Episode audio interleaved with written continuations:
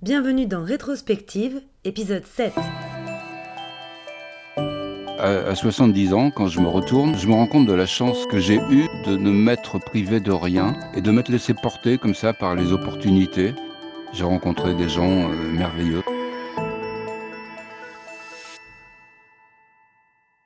Dans ce nouvel épisode, vous allez entendre Francis. Francis est musicien, compositeur, auteur, parolier et plein d'autres choses encore. C'est un artiste brillant qui a vécu des choses incroyables et qui a eu la chance de travailler avec les plus grands.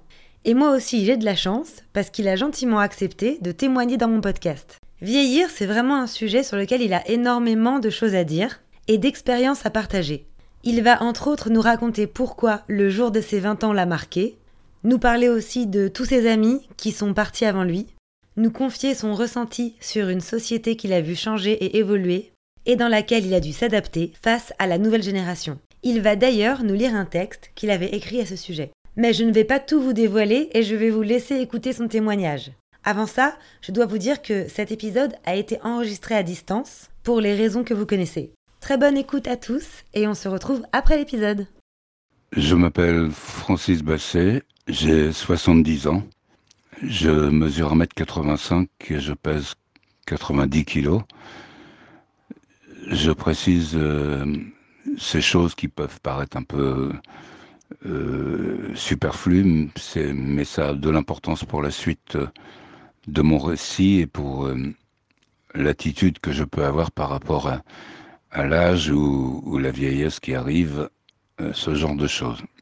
Voilà, je commencerai par une, une citation de Groucho Marx qui dit que qu'un vieux, c'est c'est un jeune qui se demande ce qui, s'est passé. Donc c'est vrai, c'est un peu ça. Mon parcours est assez particulier. Non pas que je veuille être original, mais depuis que j'ai quitté l'école, le, lycée, euh, en 68, où j'ai pas eu mon bac, je crois que je suis le seul à pas, pas l'avoir eu en 68 parce que je jouais au Rock'n'Roll Circus. Je faisais partie d'un groupe et et voilà, et je suis arrivé aux épreuves de français en stop, donc c'était difficile. Et donc depuis, depuis toutes ces années, j'ai toujours vécu de, de la musique d'abord, parce que j'étais guitariste, chanteur dans des groupes, dans des groupes euh, rock, et, après j'ai fait des balles, des casinos, euh, avec mon meilleur ami et, et compositeur qui s'appelait Frank Langolf. Et hum, mon métier, en fait, c'est d'être euh, parolier au départ et auteur en général. Tout ça fait que, que mon parcours est particulier et que l'âge ne m'a pas euh, pas pénétré ni euh, obsédé comme des gens qui ont un travail normal entre guillemets et qui avec le, point de mire de la retraite des choses comme ça des marqueurs des marqueurs qui font que euh, qu'il puisse se dire attention, je vieillis et trucs comme ça. En fait, je, je n'ai rien vu venir. Étant donné que j'étais toujours avec des gens jeunes, euh, toujours sur des projets, toujours euh, me remettre en question. Euh, j'ai pas eu le temps de, voir, euh, les, années passer. Donc j'ai commencé, à écrire des chansons. J'avais 28 ans. J'ai écrit pour euh, Sylvie Vartan, j'ai fait deux, ou trois albums pleins avec elle. Delpech, Florent Pagny, Rock Voisine, Patricia Cass, enfin j'ai écrit pour tout le monde. Et, et pour le Canada aussi, avec Isabelle Boulet et, et Rock Voisine, donc, et plein de gens comme ça. Et donc je n'ai pas, je n'ai pas eu conscience de la vieillesse j'ai été distrait par mon métier. Voilà, donc je n'ai pas eu la routine. Je pense que la notion de routine entame beaucoup et, et donne des, des, repères, des repères péjoratifs euh, euh, à l'âge. Toute cette période remuante m'a exempté de, de, ce cliché de, de, la vieillesse. Je ne me suis pas senti, euh, senti vieux. J'ai parlé de mon, de mon, poids et de ma taille tout à l'heure. C'est assez important parce que, en fait, j'ai toujours fait du sport. Je me suis jamais laissé aller, contrairement à mes amis du show business qui ont, qui ont touché après euh, aux substances, à l'alcool, au, au, joint, à, la cocaïne, des choses comme ça. Et moi, j'ai toujours eu, eu peur de tout ça. Je voulais garder ma lucidité. Et donc, je me suis préservé. ça m'a sauvé, ce qui fait que je suis un survivant par rapport à tous mes amis, dont mon meilleur ami Franck Langolf, avec qui j'ai fait toutes les chansons qui me font vivre encore. toutes ces années ont, passé normalement sans qu'à un moment donné je, puisse me dire tiens c'est bizarre euh, le regard des autres comme, comme, on disait du temps du temps de, de la rue il y, avait, toujours ce, ce gimmick là le regard des autres. En fait je m'en foutais complètement du regard des autres. Et euh, puisque c'était dans ma tête que ça que ça se passait et, et que mon allure n'était pas je, je me marchais pas euh, sur le ventre et j'avais pas euh, j'avais pas de problème de, de, de, santé voilà. Même encore maintenant j'ai plein de, de, de gens de ma génération quand ils quand ils dînent ou quand ils déjeunent ils ont toujours ils ont leur assiette encerclée de petites pilules de toutes les couleurs. Moi j'ai pas ça du tout. Donc c'est pour ça que euh, c'est très particulier euh, mon rapport à, la vieillesse. Cependant, euh, un jour, il y a eu la mort de mon, de mon ami Langolf, donc, qui m'a qui m'a secoué et qui m'a fait un électrochoc. Parce que il correspondait à, toute ma jeunesse, c'est-à-dire qu'à chaque fois qu'on s'enfermait dans le studio pour écrire une chanson, en général, on l'a placé et, euh, voilà. Puis il y a eu après toute cette période, cette mouvance du, du loft, de, où, où les gens, où le, le métier n'a plus eu besoin de, de, professionnels pour écrire des chansons. C'était, c'est le gimmick, c'était faites-le vous-même. Donc les, les, les, chanteuses faisaient leur, leur texte eux-mêmes, leur musique elle-même, ou les chanteurs, voilà. Et donc, euh, et quand mon ami Langolf est mort, j'ai, j'ai eu un, un un déclic euh, bizarre. Je me suis senti un peu comme, comme si le, pion à l'école avait sifflé la fin de la récréation. Je me suis retrouvé seul. Et c'est là que j'ai commencé à me faire euh, infiltrer par, euh, par la notion de l'âge.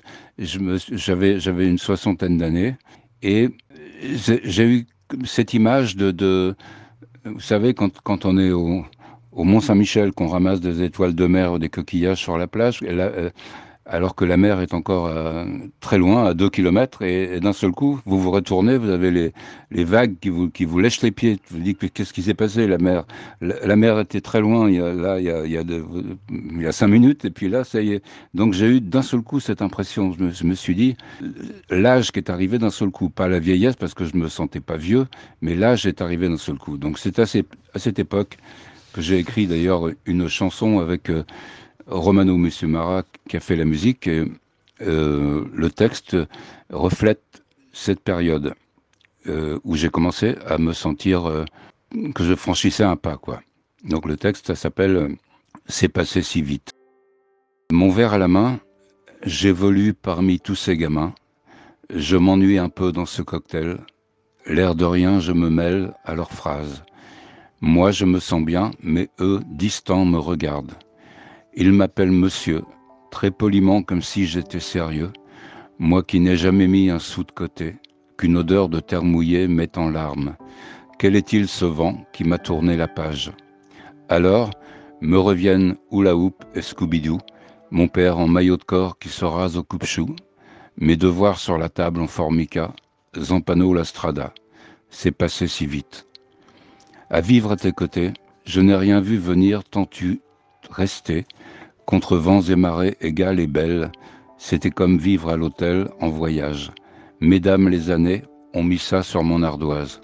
Alors me reviennent les paillettes de Travolta. Ma fille, son ours contre elle, endormie dans mes bras. Qu'est-ce que j'ai fait depuis? Où sont partis?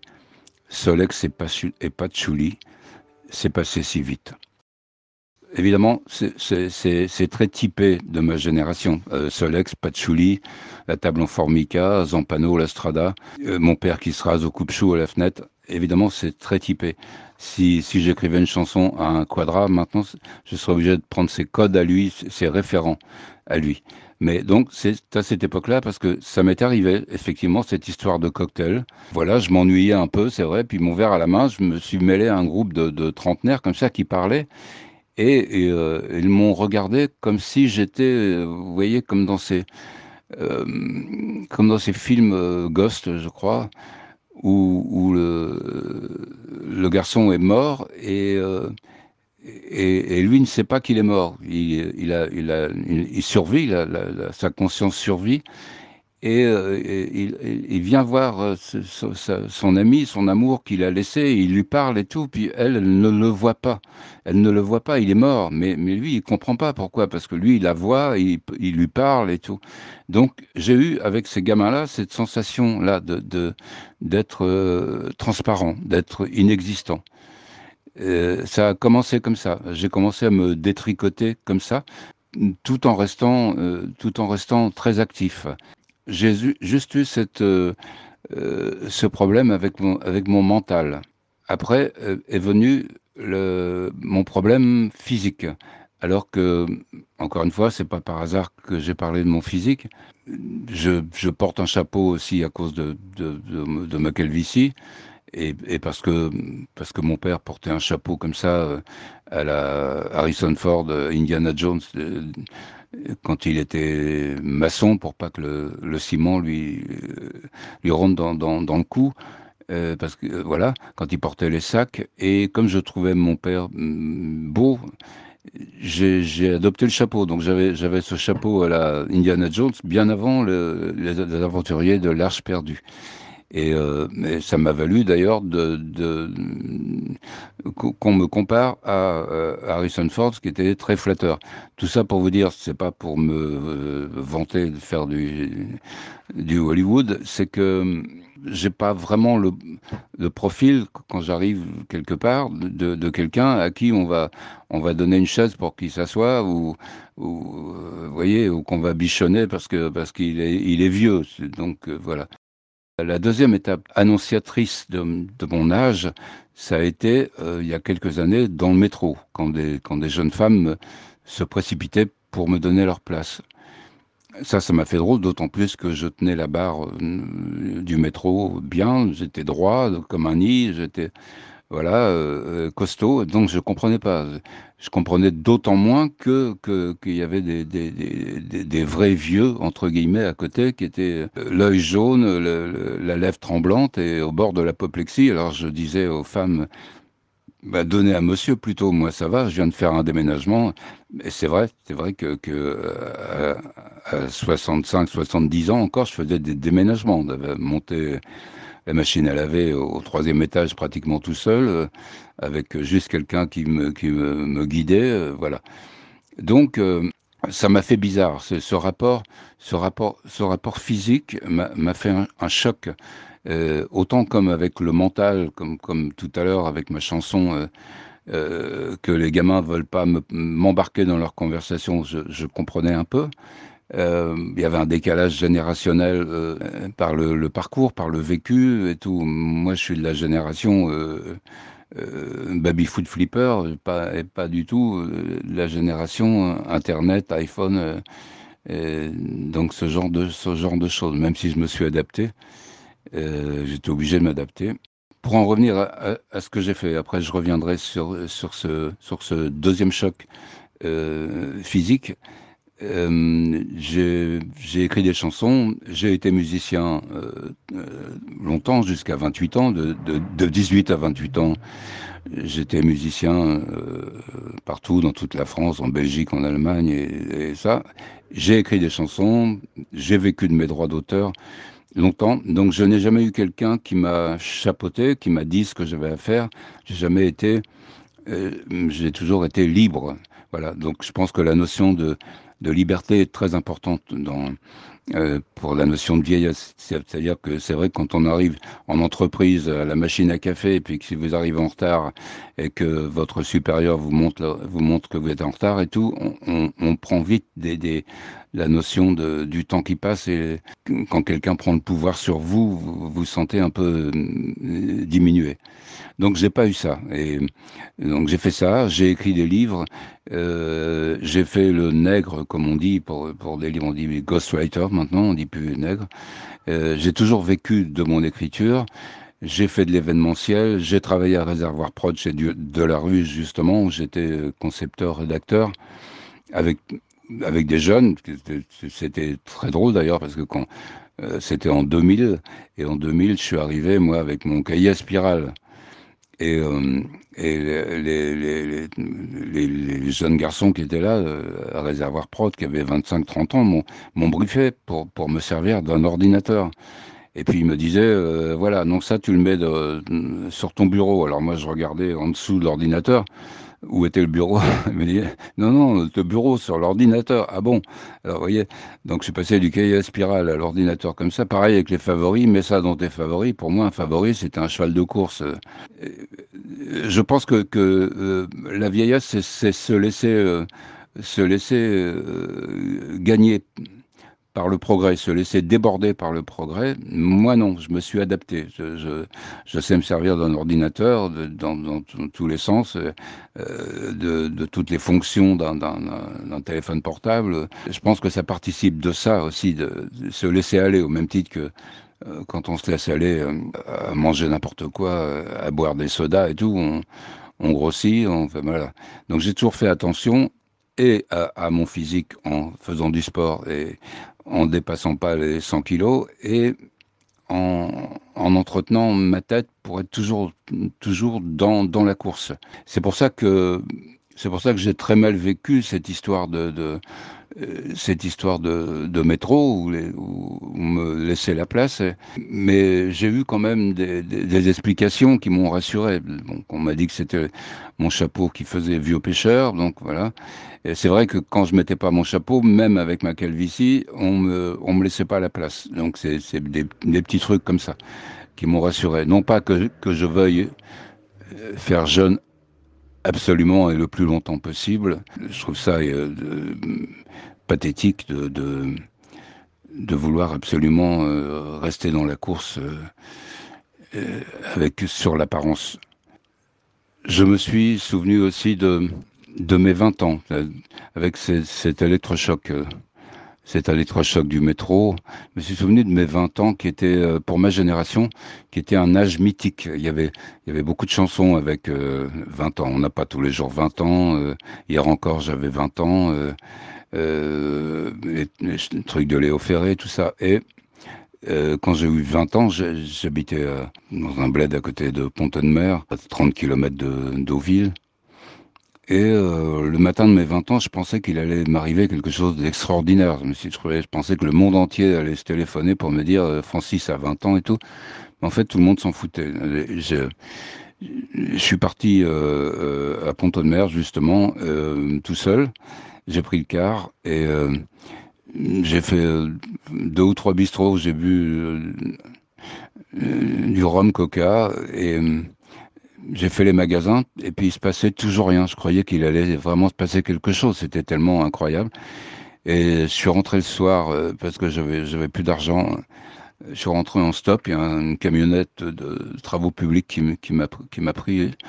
Et je suis arrivé chez mes chez mes parents et à 8 heures du soir. Euh, mes parents m'ont dit mais, qu'est-ce que t'as fait mon gars? Euh, On t'attendait et à ce moment-là j'ai mangé avec eux, j'étais d'une tristesse incroyable. Et ma mère a sorti le, le gâteau qu'elle avait fait du four, du frigo, un mocha avec, avec les 20 bougies. Et là, j'ai, euh, mes yeux ont giclé, les larmes m'ont giclé des yeux. Euh, C'était. Voilà. C'est le souvenir que, j'ai de mes 20 ans. Et ça, évidemment, ça reste euh, extrêmement euh, prégnant. Évidemment, à cet âge, j'avais pas peur de vieillir, surtout que, j'avais enchaîné, j'enchaînais avec la, avec la musique. Euh, puis, j'ai été gâté. Avec j'avais, les, les, Beatles dans mon café au lait, les Stones, Led Zeppelin, tous les groupes anglais fabuleux, euh, Loving Spoonful, euh, Herman Hermits, j'avais tout. et, et et c'est fou, parce que quand on est gâté comme ça, on ne se rend pas compte qu'on est gâté. Comme, ces années, les 30 glorieuses que, ma génération a eu la chance de connaître, on ne se rend pas compte qu'on est venu juste après la bagarre et qu'on va, euh, va retourner dans la bagarre. Euh, je ne veux pas faire mon pessimiste, mais ça ne s'annonce pas spécialement bien. J'ai une chance incroyable de de vivre, de vivre cette époque. Et évidemment, j'avais des rêves à 20 ans, des rêves de gloire et, tout ça, mais en fait, j'ai pas eu le temps d'avoir des regrets. J'étais tellement pris dans le tourbillon des, de, euh, des groupes. J'étais guitariste de Little Bob au début. Euh, J'avais une, une désinvolture incroyable, une arrogance quand on est jeune comme ça, avec euh, cette, arrogance, qu'on voyage, qu'on on joue un, jour euh, à Lyon, le lendemain euh, à Bruxelles, comme ça, on ne pense pas du tout. C'est la phrase de Dylan qui dit le bonheur n'est pas au bout du chemin, il est le chemin. Donc, moi, mon bonheur, il était le chemin. C'était mes copains avec qui je faisais de la musique, c'était le, les, les, camions, les, voyages dans le camion avec le matériel. On s'arrêtait, on jouait. Donc, j'ai pas eu le temps. Après, je me suis mis à écrire des chansons. Ça, tout de suite, ça, ça a marché. J'étais très copain avec euh, Sylvie Vartan. J'étais très ami avec Eddie Vartan, son, son frère, qui, qui euh, qui après qui m'a qui m'a fait travailler, que je faisais pratiquement toutes les chansons sur les albums de Sylvie. Euh. donc euh, je voyais pas, je voyais pas, j'avais aucune notion de d'ambition bafouée, de choses comme ça. C'était c'était formidable. Quand j'étais quand j'étais au lycée, ce que je voulais moi, c'est être prof de quelque chose pour avoir des vacances. Donc je voulais continuer ça en étant, euh, en étant prof. Mais j'ai été mieux que prof, c'est que j'ai vécu de ma musique et de mon écriture. Donc j'ai pas j'ai pas eu de, de regrets du tout ni de, de rêve de gloire euh, bafoué et, et, et, j'avais pas peur de vieillir pas du tout les, années les années pouvaient passer 40 même à 40 45 je continuais hein. à partir du moment où on est en, en je travaillais en binôme avec Langolf on s'enfermait dans le studio à 9h du, du, soir, on sortait à 9h du matin. On n'a pas le temps de, de, de, dire, tiens, euh, j'ai pris un coup de vieux, bah tiens, euh, c'est bizarre. Euh, non, voilà. Comme je précisais précédemment, c'est surtout quand mon, mon, ami est mort, avec qui je, faisais toutes mes chansons pratiquement, c'est quand il est mort que j'ai eu la, la conscience de, de, de, de des euh, des dégâts, quoi, de, de, la vraie vie, la vraie vie au sens euh, péjoratif, quoi. C'était la, la, réalité. La réalité m'est tombée dessus comme, comme, comme une chape de plomb, quoi. Et puis après, il y a eu, euh, il y a eu la société, le changement de, société, où justement on n'a plus eu besoin de professionnels comme lui et moi, où tout le monde a commencé à faire ses chansons soi-même et, et donc j'étais obligé, je me suis recyclé dans, dans, l'écriture de livres, en faisant le ghostwriter, comme je disais tout à l'heure, et euh, pour, pour survivre, mais j'avais pas l'impression de, de, faire des sacrifices. Voilà, je continuais à, être mon propre patron, et, donc j'avais pas de pas, pas, de notion, pas, pas de marqueur de, de vieillesse cette société, je, sentais, bien qu'elle était, beaucoup plus euh, intransigeante, beaucoup plus sauvage, qu'il fallait, euh, fallait avoir des réseaux, fallait, ça, ça, se basait plus sur le sérail, il fallait, il fallait des réseaux. C'était, euh, je basculais autre part, mais occupé à survivre dans mon métier, encore une fois, je n'avais pas le temps de m'occuper de la vieillesse. J'étais euh, comme si elle restait dans, comme si j'avais mis le, le, chien à la niche, quoi. Reste là-bas, euh, euh, je t'appellerai tout à l'heure. Voilà, donc je n'avais pas du tout. Elle pouvait, la, la, vieillesse était extérieur à moi. Puis ça n'arrivait qu'aux autres. Euh, ça, ça, ne, m'arrive pas qu'à moi. Et encore, encore maintenant, euh, le 7 de mes 70 ans me fait bizarre parce que ça me rappelle mes parents quand ils disaient euh, Ah ben Marcel, il est à la retraite, il a, il a 70 ans et tout. Ça, fait sanction, quoi. Ça fait. et puis en plus, le, le Covid n'a rien arrangé là, avec les plus de 70 ans et tout. Mais encore une fois, je ne me sens pas du tout de cette. Euh, c'est particulier. On peut pas, on peut pas faire une généralité avec les âges, dire mettre dans une case, dire euh, voilà, lui c'est un vieux parce que il a cet âge-là. Moi, je me sens pas vieux. J'ai des j'ai des, des, des, gamins de, de, 40 ans qui sont plus vieux que moi. Et, et d'ailleurs, en parlant de déménagement, j'ai fait des déménagements avec, avec des, des, jeunes de 35 ans où, où ils disaient, bon, on va boire une bière et après on va monter le frigo. Alors moi je dis non, moi la vieille école, je dis non, non, on va d'abord monter le frigo, d'abord l'effort et après la récompense.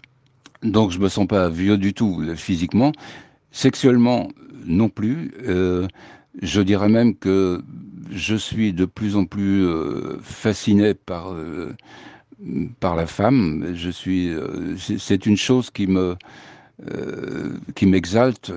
J'ai une, fascination pour, pour, pour, pour, la femme, pour le sexe, et je suis pas du tout à la ramasse de ce côté-là. Euh, Peut-être parce que j'ai pas fait d'excès, j'ai fait attention à moi, euh, avec une espèce d'hypochondrie euh, chevillée au corps. Euh, j'ai pas fait d'abus d'alcool, ni de sucre, tout, donc j'ai effectivement j'ai pas de diabète, j'ai pas de j'ai pas de problème érectile et je suis toujours sur le pont. Ça peut, ça peut surprendre. C'est pour ça que, euh, sans vouloir faire le malin, mon parcours est, assez particulier. J'ai l'impression, euh, à mon âge, là, je suis arrivé à 70 ans, que j'ai que j'ai pas encore commencé à vivre. Et c'est très bizarre comme impression. J'ai l'impression que c'était que tout ce que j'ai fait jusqu'à maintenant, c'est un galop d'entraînement et, que maintenant, je dis, bon, maintenant, euh, stop, maintenant on va y aller.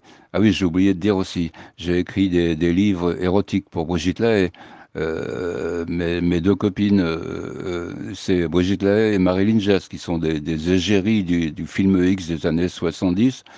Et euh, voilà, donc effectivement, quand je raconte euh, ma vie euh, devant des, des, des, trentenaires ou des quadras, que je raconte euh, mes, mes, rencontres, euh, les chansons, que, que, que j'ai fait deux albums pour Delpech, que j'ai vécu avec lui pour ses albums, que pareil avec Sylvie Vartan ou d'autres, plus que j'ai écrit pour Patricia Cass et que j'ai fait des bouquins sur machin, et que j'ai fait de l'événementiel, et euh, j'ai travaillé chez Delarue et tout. Les, les, jeunes me disent, mais combien tu as vécu de vie euh, et alors que j'ai l'impression de n'avoir rien fait encore. J'ai l'impression de ne pas avoir commencé, de dire, bon, maintenant, ça, c'était des, petits, des petites mises en jambes, et maintenant, je vais y aller je vais faire un truc euh, qui va rester. J'en suis au stade où j'ai envie de faire quelque chose d'estimable dans ma vie. Alors, quand, quand, je dis ça, euh, on, me regarde, mais tu te rends pas compte la chance que tu as eue. Euh, tu as écrit pour, pour, pour des artistes connus. Euh, le, les gens que tu connais, tout ça, c'est le carnet d'adresses que tu as. Tu as réussi. Et moi, j'ai pas l'impression. Pour moi, réussir, c'est, c'est, euh, il faudrait que je, que tout ce que j'ai vécu jusqu'à maintenant, j'en fasse une synthèse et que j'en fasse une, une, une, chose humaine, une chose magnifique, quelque chose d'estimable qui me permette de, de, de quitter ce monde euh, en paix avec moi-même. Et je pas encore. Je suis encore agité. Je suis agité comme, comme un jeune, quoi. Je suis, euh, euh je suis tout fou. Je suis, je suis passionné. Puisqu'il s'agit de mon expérience, je, je, je, je, me considère comme vraiment chanceux, comme quelqu'un de, de, de, très chanceux. J'ai saisi les opportunités euh, quand il fallait les, les, les saisir. J'ai eu des épreuves aussi. Hein. J'ai perdu mon œil droit avec un bouchon de champagne. Ça fait pas très guerrier, mais voilà, il y a, y, a, y a, une trentaine d'années, c'était une épreuve euh, difficile. J'ai perdu euh, mes meilleurs amis, euh, mes copains musiciens, des, mes parents, ma sœur, tout. Mais j'ai surmonté toutes ces épreuves sans, sans, sans me laisser abattre ce que je donnerais comme conseil à, quelqu'un de jeune, c'est de faire ce qu'il a envie, ce qu'il a envie de faire. Surtout pas d'être contrarié, comme comme un gaucher contrarié qu'on arrive, qu'on veut absolument euh, faire écrire de la main droite. C'est le pire de tout. Euh, c'est-à-dire que si quelqu'un, euh, si le jeune a envie de partir au, Nicaragua, faire de, l'humanitaire, qu'il y aille, quoi, qu'il ne soit pas contrarié, parce que ça, ça reste. C'est c'est le principe de l'ulcère à l'estomac quand on, quand on ne fait pas quelque chose et, qui nous reste sur le, sur le ventre. Et, hum, évidemment, mon exemple, moi j'ai eu beaucoup de chance, donc je peux pas donner de conseils. Euh, en ayant beaucoup de chance. Si j'étais, euh, c'est comme si un, gros gagnant en loto donnait des conseils de, de vie à, quelqu'un qui, gratte le tac au tac au bistrot du coin. Euh, il y a une disproportion. Donc moi, j'ai conscience d'avoir d'avoir un talent d'écriture, c'est pas de la vantardise, et de m'en être bien servi. Mon ami Langolf m'a beaucoup aidé aussi parce que j'avais tendance à avoir un caractère intransigeant. Lui, il avait un caractère. Sa mère, c'était plus Marthe Villalonga.